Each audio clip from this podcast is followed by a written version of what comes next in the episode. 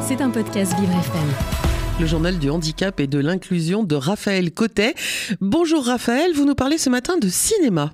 À Gennevilliers, dans les Hauts-de-Seine, un pass dédié aux jeunes en situation de handicap a été mis en place.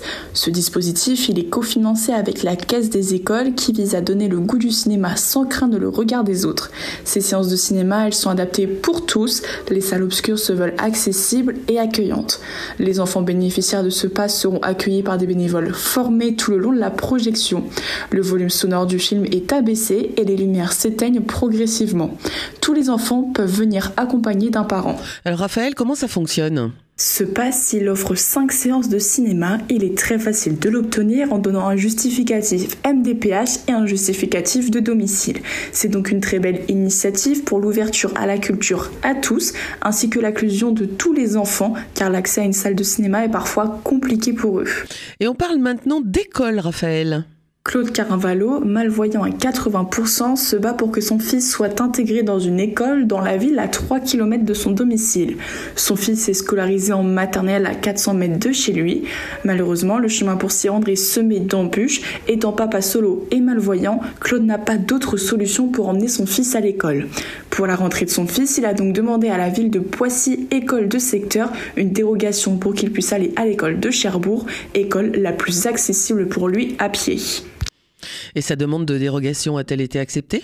La ville de Poissy a refusé cette demande mais finira par l'accepter quelques temps plus tard. Malheureusement, la ville de Cherbourg a également refusé cette demande et elle restera définitive.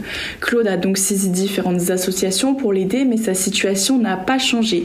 Étant donné que son souci ne concerne pas son fils mais bien lui, cela ne dépend pas de l'éducation nationale et ils ne sont donc pas dans l'obligation d'accepter cette requête. Pour eux, c'est au papa de s'arranger et de trouver une solution pour accompagner son fils à l'école.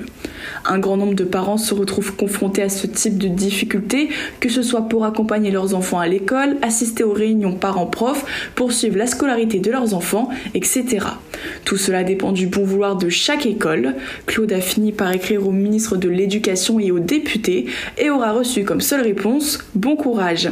Cette réponse étant plus que déplorable et scandaleuse, les associations appellent à en parler autour de soi pour faire bouger les choses. Et c'est ce que vous avez décidé de faire ce matin, Raphaël, et c'est une très bonne idée. Le journal Handicap et Inclusion de Raphaël Cotet, c'est tous les matins sur Vivre FM. C'était un podcast Vivre FM.